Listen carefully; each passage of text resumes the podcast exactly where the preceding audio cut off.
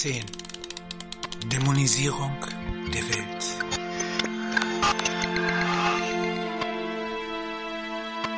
Die Zeit der Ökumene.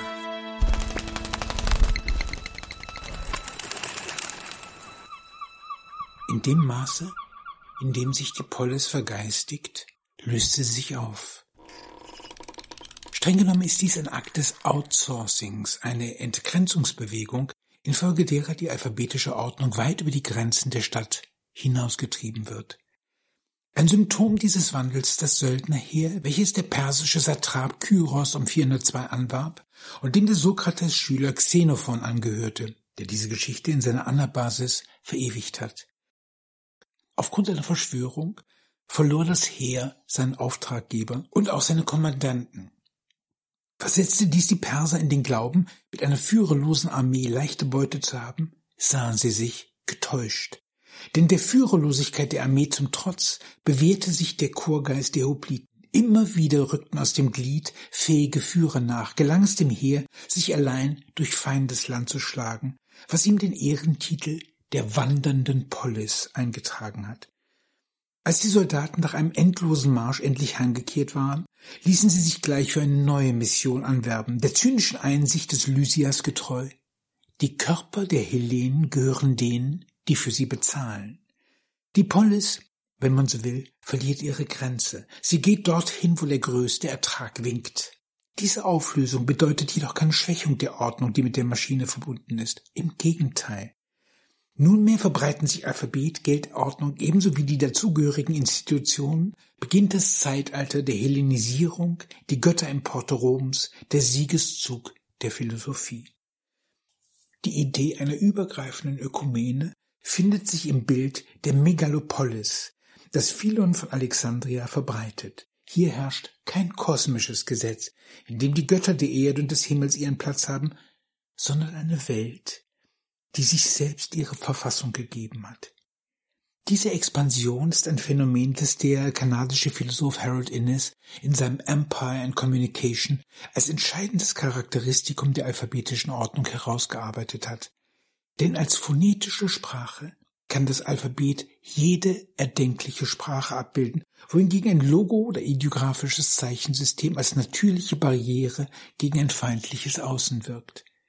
In diesem Sinne ist das Empire eine Konsequenz der Schrift selbst, ließe sich das Großreich des Alexander, aber auch das römische Reich als Maschinenpolis begreifen, als Ordnung, in der die universale Maschine ihren Weltherrschaftsanspruch artikuliert.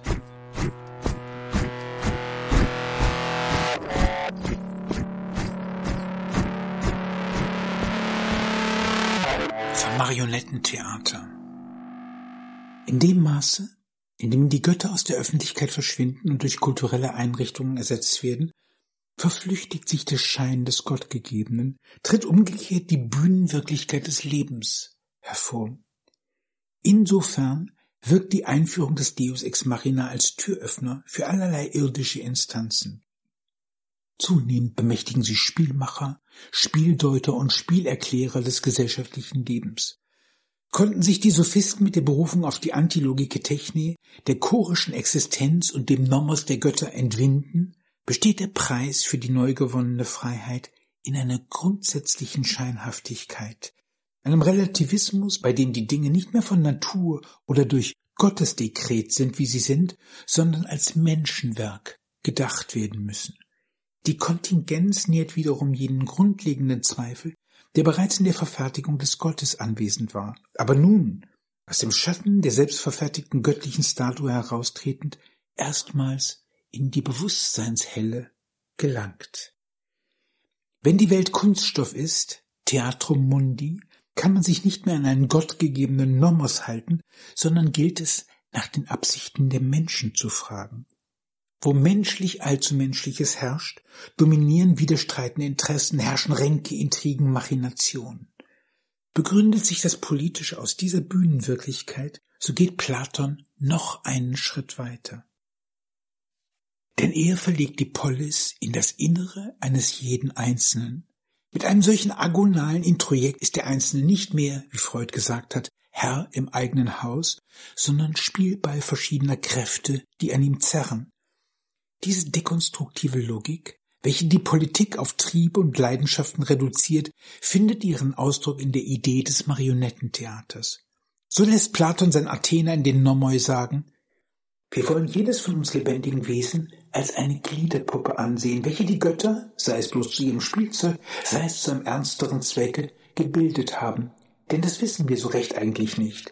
Das aber wissen wir, dass die eben genannten Regungen in uns gleichsam wie Fäden oder Schnüre uns leiten und, wie sie einander entgegengesetzt sind, einander entgegenwirkend uns zu entgegengesetzten Handlungen hinziehen und dass eben hierin der Unterschied von Tugend und Laster beschlossen liegt. Dieses Marionettenkonzept trägt der Bühnenwirklichkeit gleich in einem doppelten Sinn Rechnung. Zum einen werden die guten und tugendhaften Impulse von den niederen Instinkten abgetrennt. Hier steht dem tugendhaften und vernünftigen Über-Ich ein innerer Hades gegenüber. Zum anderen stellt sich die Frage, wie in diesem Gewirr, ja in der Gleichzeitigkeit der Impulse, eine Art Ordnung herzustellen ist. Wer ist der Marionettenspieler, der die innere Polis beherrscht? vertieft und erweitert. Das alphabetische Triebwerk ist als universale Maschine eine Selbstermächtigungsapparatur, die in zwei Richtungen vorantreibt. Zum einen fordert sie auf, sich die Natur untertan zu machen. Das ist die scientifische, materialistische, analytische Lesart, die Logik des Demiurgen. Zum anderen befeuert sie die Arbeit an der Metaphysik und damit die Gesellschaft diesen Prinzipien gemäß zu organisieren. Das ist die idealisierte, synthetische, aber nicht minder herrschaftssüchtige Lesart. In der Regel stehen diese beiden Instanzen einander unversöhnlich gegenüber, herrscht hier ein steter Souveränitätskonflikt. Was die beiden Lesarten jedoch gemein haben, ist, dass sie mit derselben Verdrängungsleistung einhergehen. Versteckt die Wissenschaft den Gott im Zeichen, muss die Schriftgottheit sich im wirklichen Leben beweisen indem sie vergessen macht, dass sie Erfindung ist, ein Engel des Geistes. Das Regiment der Maschine läuft also keineswegs auf eine monolithische Ordnung hinaus, sondern auf einen heiß umkämpften, sich ständig wandelnden Möglichkeitsraum.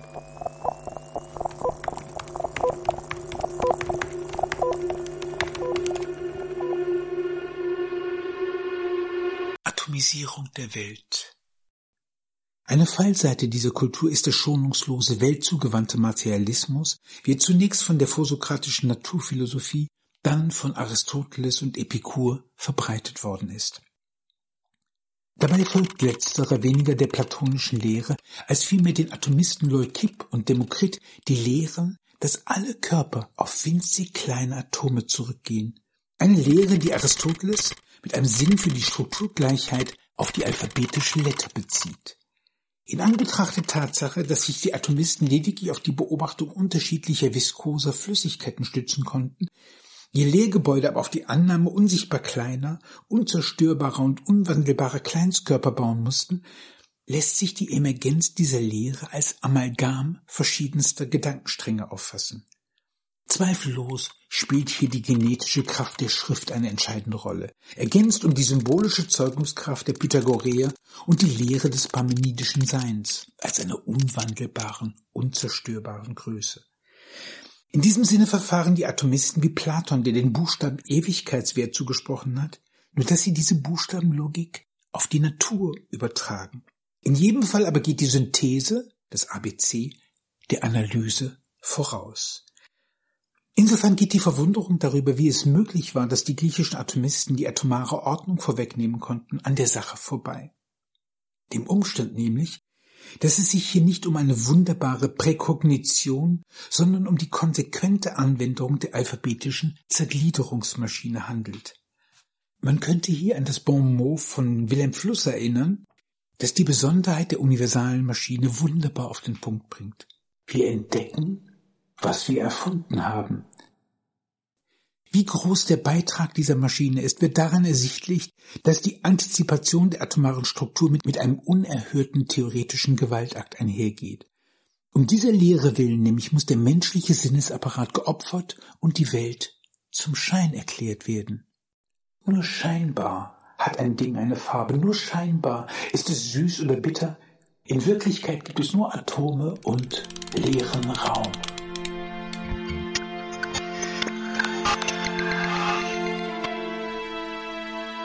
Preis der Metaphysik.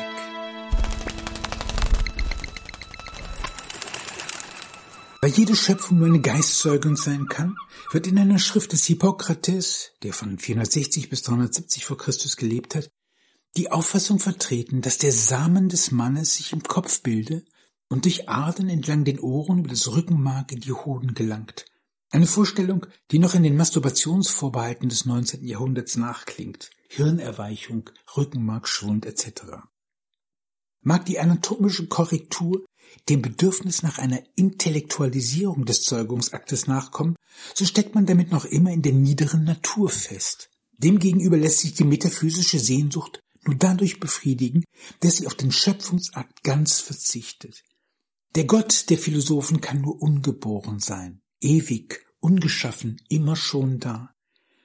Deswegen das lebendige Buch, der Hokuspokus der Urformen, die platonische Höhle, die nur schattenreich ist. Das Sein des Abstrakten und der Schein des Konkreten.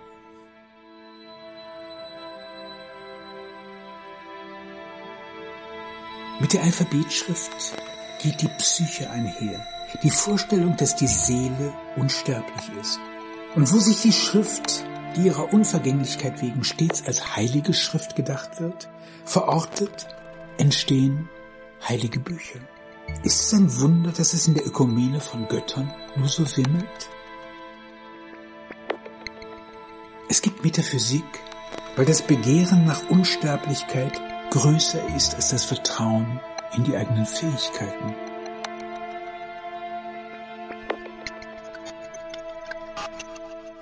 Am Bau. Wo das Phantasma überlebensgroß auf die Wirklichkeit trifft, kann die Hoffnung nur Schiffbruch erleiden. Und sie scheitert umso gründlicher, je klarer wird, dass sie ohne den Segen der Götter operiert. Wenn Platon in Timaeus auf die Gestalt des Demiurgen rekurriert, der das elementare Chaos geordnet, der Welt eine Seele gegeben und die Kreaturen in die Welt gesetzt hat, bezieht er sich auf eine Gestalt, der in der griechischen Polis keine allzu hohe Achtung beschieden war. Denn der Demiurgos ist dem Banausen verwandt, wie der Handwerker auch bezeichnet wird. Schon deswegen läuft er Gefahr, sich in seiner Schöpfung die Hände schmutzig zu machen. Kein Zufall, dass Aristoteles gegen diese Vorstellung aufbegehrt und stattdessen die Figur eines unbewegten Bewegers in die Welt setzt. Aber wie auch immer der Schöpfer beschaffen ist, ob Weltenbaumeister, metaphysisches Perpetuum mobile oder Genie, letztlich wird er an einer Schöpfung gemessen, die vergänglich ist, sterblich, korrupt. Von daher ist der Konflikt, wie ihn die Gnosis aufs Äußerste zuspitzen wird, so unvermeidlich, wie er unlösbar ist. Denn wie kann man, wenn die Unsterblichkeit lockt, eine Schöpfung bejahen, die doch nur eine Ephemeride sein kann? Darin liegt wie der Philosoph Rudolf Kassner es formuliert hat, die Agonie Platons. Der Unsterblichkeit zustreben, aber gefangen in einer Welthöhle hocken.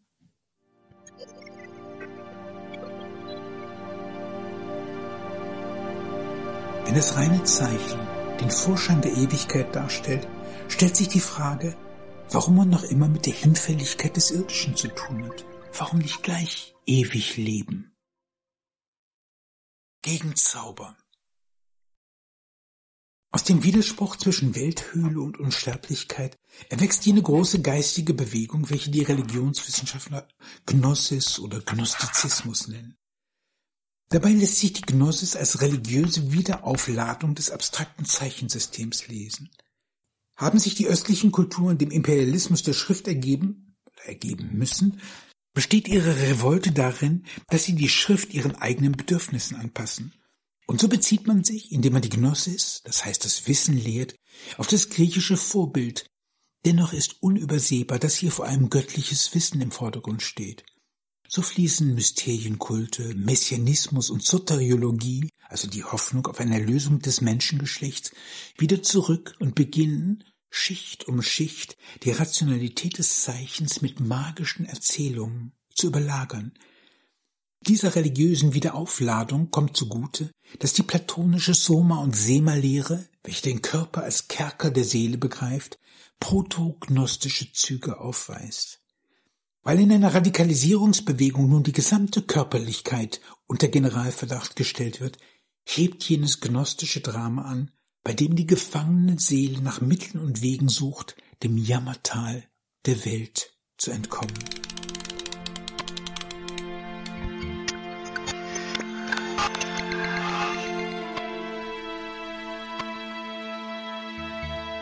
In der Weltsicht der Gnosis ist der Mensch ein gefallener Engel, dessen Aufgabe darin besteht, diesen seinen Ruf anzunehmen.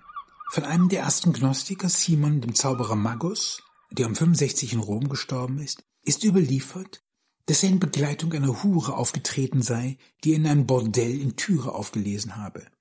Sie sei eine Wiedergeburt der Helena, zudem die letzte Inkarnation des gefallenen Gedanken Gottes. Simon, der sich auch Faustus nannte, habe über die Gabe der Levitation verfügt und Petrus zu einem Wettstreit aufgefordert. Jedoch sei er bei dem anschließenden Flugversuch abgestürzt. Wiederkehr der Motive, das Labyrinth der Welt, die Flügel der Vernunft, die Icarus-Problematik. Rückkehr der Furien. In der Gestalt des Simon Magus verbindet sich das Phantasma der Machtmaschinenmagie mit einem apokalyptischen Grundton, der Vorstellung, dass der Schöpfung nur der Weltenbrand bevorstehen könne. Dabei war Simon Magus nur einer von vielen Apokalyptikern. Celsus, ein kritischer Beobachter dieser Erlösergestalten, bringt die typische Predigt auf den Begriff. Ich bin Gott oder der Gottessohn oder ein göttlicher Geist. Ich bin gekommen. Die Welt ist im Niedergang begriffen, und ihr Menschen werdet eurer Laster wegen untergehen, aber ich will euch retten, und ihr werdet erleben, dass ich mit himmlischer Macht begabt wiederkomme. Gesegnet die, die mich angebetet haben. All die anderen werde ich mit Feuer heimsuchen, auf dem Land und in der Stadt. Und die Menschen, die sich über die ihnen bevorstehenden Strafen irren, werden umsonst Buße tun und stöhnen. Aber ich werde all diejenigen schonen, die durch mich überzeugt worden sind. Haben die Athener des fünften Jahrhunderts vor Christus noch glauben können, mit der Verwandlung der Erinien die Polis befrieden zu können, zeigt der Lauf der Geschichte, dass die Psyche, Platons innere Polis, zur Bühne eines inneren Bürgerkriegs wird. In diesem Psychodrama ist jeder Einzelne genötigt, Partei zu ergreifen. Für die Seele, gegen den Körper. In der Gnosis wird die Formel von der Kultur als Engelmacherin wörtlich genommen, wird nun der eigene Leib als Grabmal der Psyche und Ort der Verdammnis begriffen.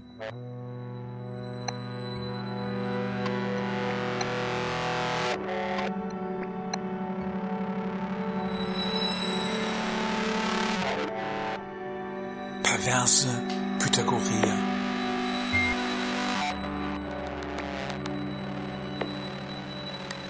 Bezeichnet Nietzsche das Christentum als Platonismus fürs Volk? Lassen sich die Lehren der Gnostiker als Pythagoreismus ohne Mathematik auffassen?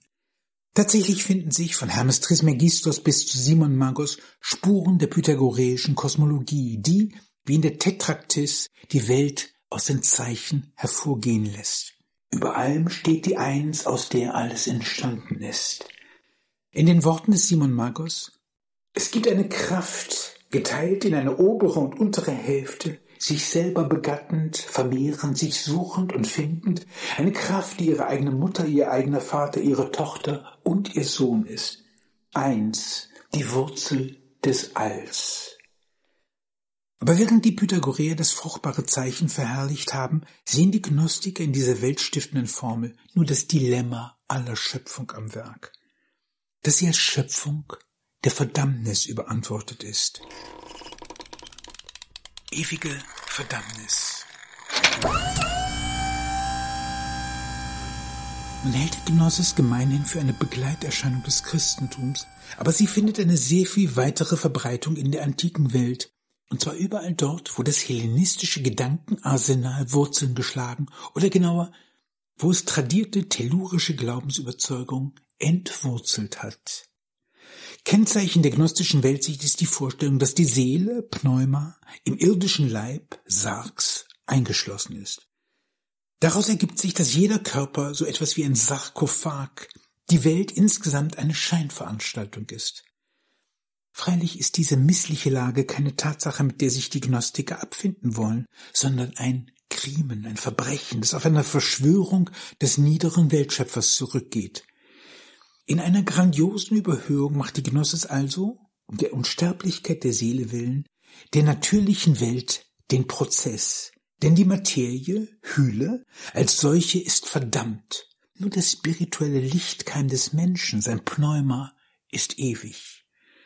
Erlösung ist nur möglich dadurch, dass es dem Einzelnen gelingt, aller fleischlichen Gelüste zu entsagen. Verantwortlich für dieses Jammertal ist der Schöpfergott, zumeist der jüdische Jahwe, in anderen Versionen wie der Pistis Sophia, die gesamte antike Götterwelt mit all ihren Emanationen.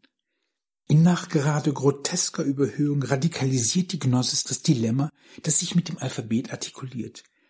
Weil nur das Ungeschaffene Ewigkeit für sich beanspruchen kann, werden Schöpfungsakt wie Geschöpf gleichermaßen verdammt. So wie das Thema sein Anathema gebiert, gebiert die Mäeutik die Apokalypse, die Hoffnung darauf, dass sich die Welt als Windei und Missgeburt klassifiziert, der Ablage überantworten lässt. Retrograde Amnesie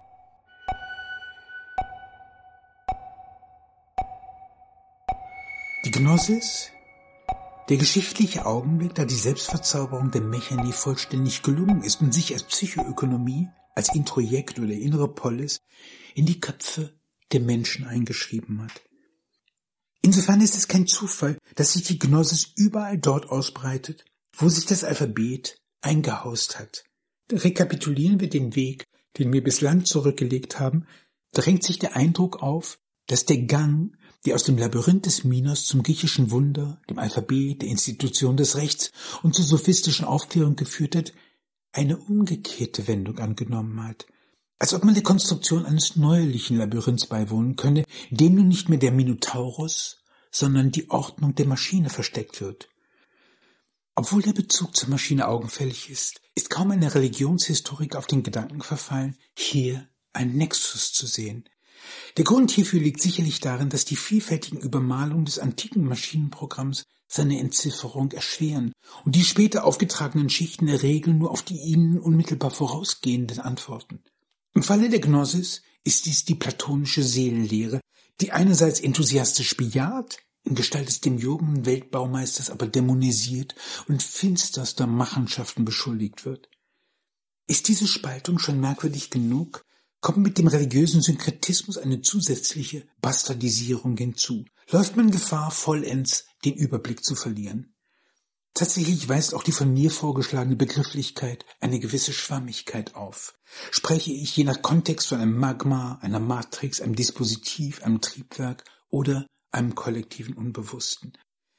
Der Grund für die mangelnde Trennschärfe liegt darin, dass die Begrifflichkeit auf jenes geistige Stadium abzielt, um das es jeweils geht. Ausgangspunkt, und deshalb taucht zunächst der Begriff des Magmas auf, ist die Verortung in der metallurgischen Praxis. Dabei ist die Rede schon deutlich metaphorisch eingefärbt, soll damit gesagt sein, dass sich hier die Welt zu Kunststoff verwandelt. Wenn im Folgenden von einer Theo-, Sozio- oder Psychoplastik die Rede ist, sind die Gebilde in den Blick genommen, zu denen die universale Maschine ertüchtigt. In dem Maße, in dem die Maschine Zeichencharakter annimmt, entsteht eine Art geistiger Werkzeugkasten, jene kosmogonische Matrix, wie sie im Denken der Pythagoreer schließlich Gestalt annimmt. Hat man es hier noch, wie im Falle der Eumeniden oder der Antilogike Techne, mit Gebilden zu tun, in denen die ausschlaggebenden Energien als Positivitäten sichtbar werden, in der Gestalt des Deus ex machina, der Zahl oder der alphabetischen Letter, verändert sich dies mit der platonischen Philosophie. Der historische Werkzeugkasten wird unsichtbar gemacht und zu einer schwarzen Sonne verwandelt, einer metaphysisch aufgerüsteten Batterie. Mit der Dissimulation der Positivität kommt es zu einem Umschlag. Die ehedem greifbare und in der Welt verordnete Matrix, das Triebwerk, verwandelt sich zu einer unbewussten Größe. Auf eine kuriose Weise wiederholt sich hier die ursprüngliche Spaltung von Aleph-Zeichen und Ochsen nur dass dieses Drama zu einer Form des Welttheaters geworden ist, bei dem nun das Seelenheil eines jeden Einzelnen auf dem Spiel steht.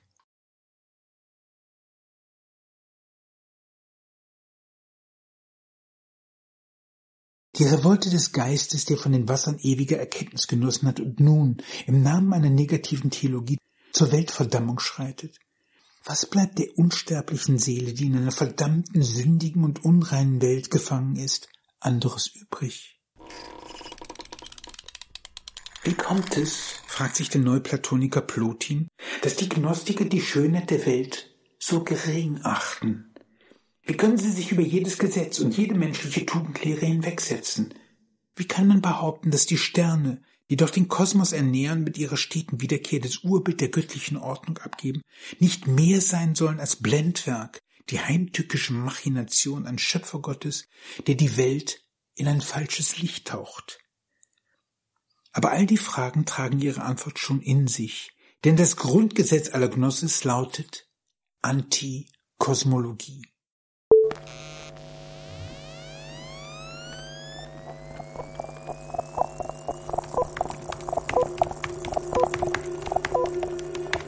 Metastasen des Geistes. Man könnte die Gnosis als Deformationsgeschichte der platonischen Philosophie lesen. Stiftet der Demiurg des Timaios eine Welt, die im Einklang steht mit sich selbst, beginnt dieser Mechanismus urplötzlich zu metastasieren. Hans Blumenberg hat diesen irrelaufenden Wachstumsprozess mit der Theologisierung der Idee und der Dämonisierung der Materie erklärt. Ein Gedenk unserer Ausgangsformel, die da sagt, A ungleich dem Ochsen im Joch, könnte man behaupten, die Markierung der Ungleichung wird explosiv.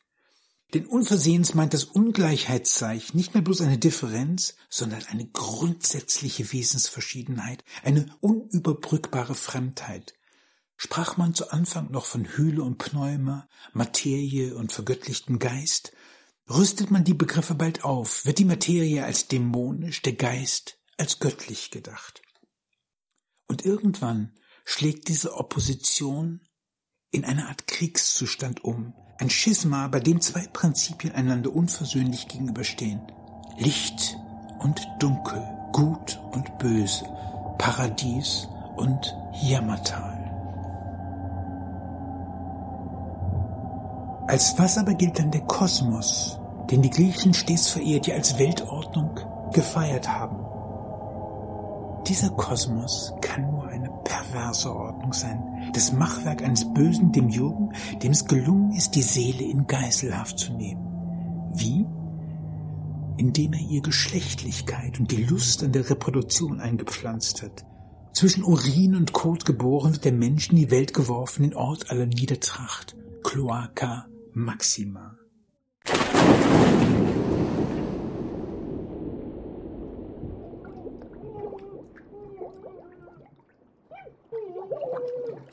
Wenn die Kainiten, eine besonders radikale gnostische Sekte, den Demiurgen zur Hystera umbenannt haben, so wird der Demiurg zur Kindlichkeit entstellt. Eine solche Schöpfung kann nur auf eine metastasierende Antinatur hinauslaufen. Ein perverser, hochinfektiöser und bösartiger Virus.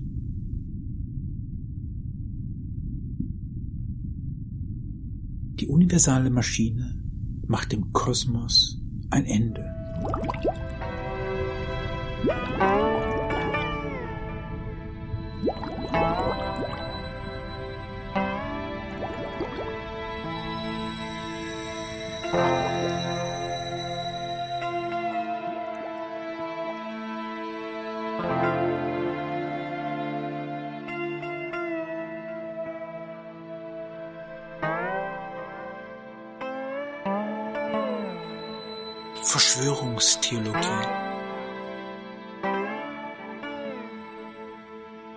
Wenn man mit Blick auf die neuzeitliche Ordnung von einer Entzauberung der Welt gesprochen hat, so könnte man mit Blick auf die Gnosis von einer Dämonisierung der Welt sprechen. Allerdings hat man es hier mit einem faulen Zauber zu tun, einer hinterhältigen Verschwörung, bei der die Menschen in Geiselhaft genommen und in den Labyrinthen des Übels eingekerkert werden. Insofern laufen die gnostischen Erzählungen stets auf die Entblößung jener perversen Konstruktion hinaus, darauf, der schlafenden, betäubten oder in Unkenntnis gehaltenen Seele die Logik des Machwerks vor Augen zu bringen. Die Abstraktion der Welt. Nimmt man die Perspektive ein, von der aus die höchst erfindungsreichen Gnostiker ihre Antikosmologien entwerfen, sieht man, dass sie nicht von der Schöpfung, sondern vom Ungeschaffenen ausgehen. Hier liegt ihr Fixpunkt, nicht in dem, was die Sinne erfassen. Gott ist ein Alien, ein vorgängiges Wesen, das nicht von dieser Welt ist. Die Schöpfung kann per se nur Abfall sein, die Rebellion einer bösartigen, niederträchtigen oder stumpfen Instanz, die gegen das Göttliche aufbegehrt hat. Wie die vampiristische Totenseele der Griechen nur aufwacht, wenn ihr Blut zugeführt wird, so nähert sich die Welt, das Reich der Toten, vom göttlichen Keim. Der Kosmos ist folglich ein blutsaugender, geistverzehrender Dämon, welcher den Gläubigen immer tiefer in das Elend hinabzieht. Gleichwohl wirkt in jedem Menschen ein Lichtkeim, das verborgene Wissen darum, dass er wie Christus nicht von dieser Welt ist. Aber dieses Wissen liegt unter all den Kräften verschüttet, die auf den Menschen einwirken. Seine Begierden, seine Gelüste, sein fataler Hang, das eigene Elend fortpflanzen zu wollen. Folgt er dem Ruf, wacht aus seinem Dämmerschlaf auf, kann seine unsterbliche Seele Kenntnis, Gnosis erlangen. Und je mehr Wissen die Seele erringt, desto mehr nähert sie sich ihrem Ursprung an, das heißt ihrem Engelscharakter.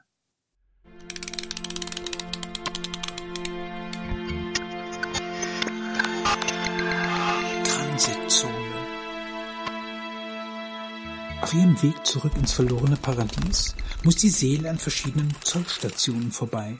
All jenen Mächten, die wie die Häute einer Zwiebel die Welt umschließen und sie in ihrem Griff halten.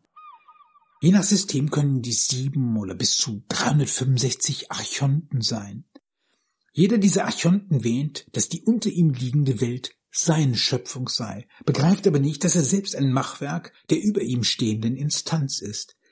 Erst wenn die Seele die letzte Station passiert hat, kehrt sie in den Schoß des wahren, fremden Gottes zurück.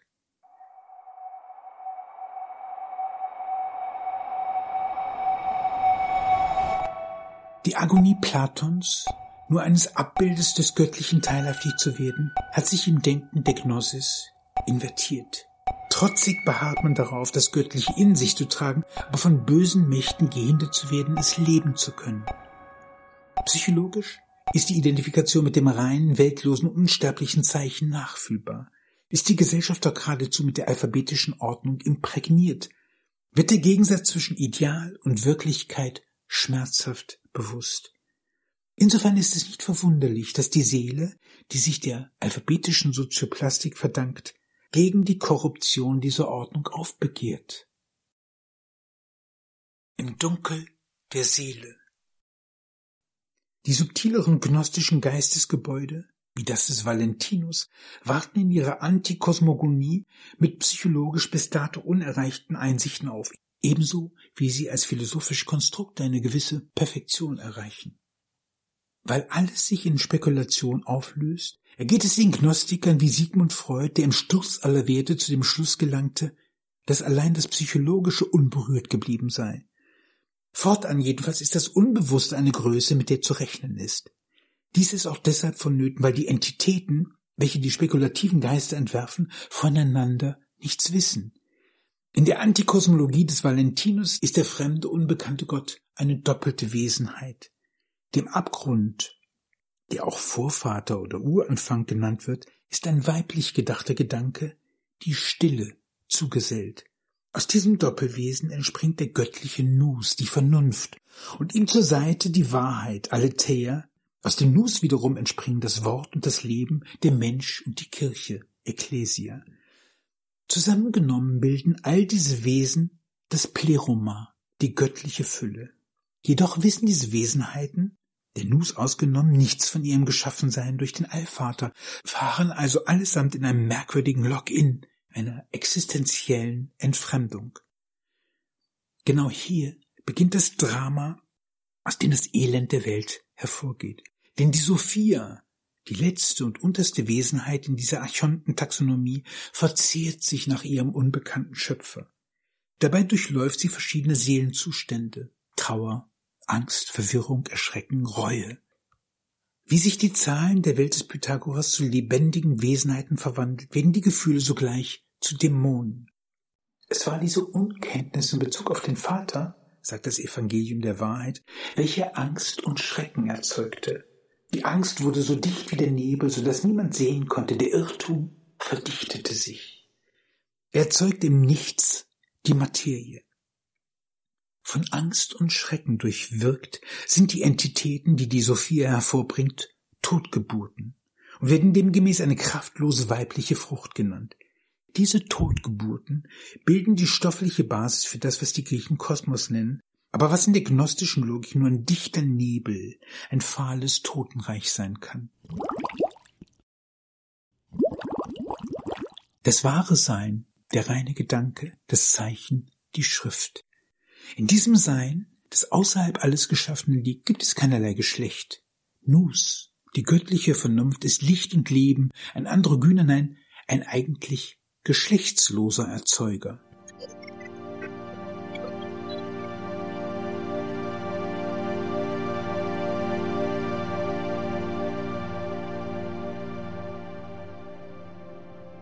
In der Logik der Gnostiker gibt es drei Mächte. Der dunklen Hülle, der verderbten Materie, steht als Gegenprinzip der göttliche Lichtkeim gegenüber, das Pneuma. Dazwischen die menschliche Psyche, der Schauplatz, auf dem Gott und Teufel, Licht und Finsternis ihren Streit austragen.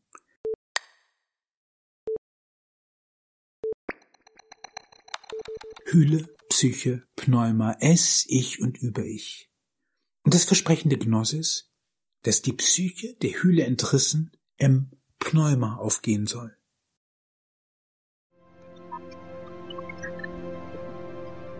Die Maßlosigkeit des Gnostikers, dass er die eigene Seele so weit aufbläst, dass sie in der Welt ganz für sich wird.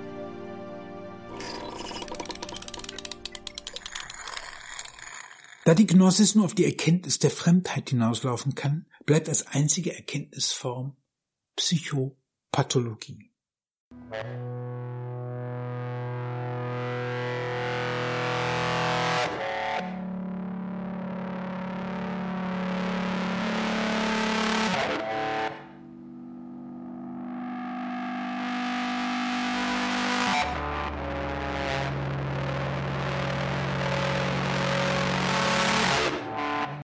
Man könnte die Gnosis als eine Form des entfesselten Unbewussten begreifen, eine Maschine des Begehren, die sich, wie das Aleph-Zeichen, abgekoppelt hat von aller Welt, ja, die aus dieser Weltfremdheit ihr Existenzrecht ableitet.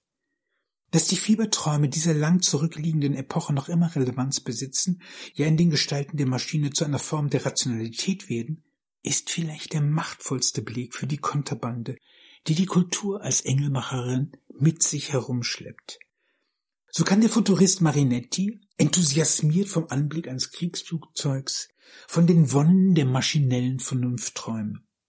Gewissenspein, Güte, Gefühl und Liebe stellen nichts als zerfressende Gifte der unerschöpflichen vitalen Energie dar, bloße Batterien für den Fluss unserer mächtigen physiologischen Elektrizität. Sie werden eliminiert werden. Wir glauben an die Möglichkeit einer unabsehbaren Zahl menschlicher Verwandlung und erklären im vollen Ernst, dass im Fleisch des Menschen Flügel schlafen. Dass die Maschine dem Mängelwesen Mensch den Prozess machen wird, lässt nicht nur die negative Anthropologie des gnostischen Maschinenprojekts hervortreten, sondern verrät, dass die Bejahung der Maschine, also der künstlichen Intelligenzen, sich weniger aus der Ratio als aus einem religiösen Furor speist. You.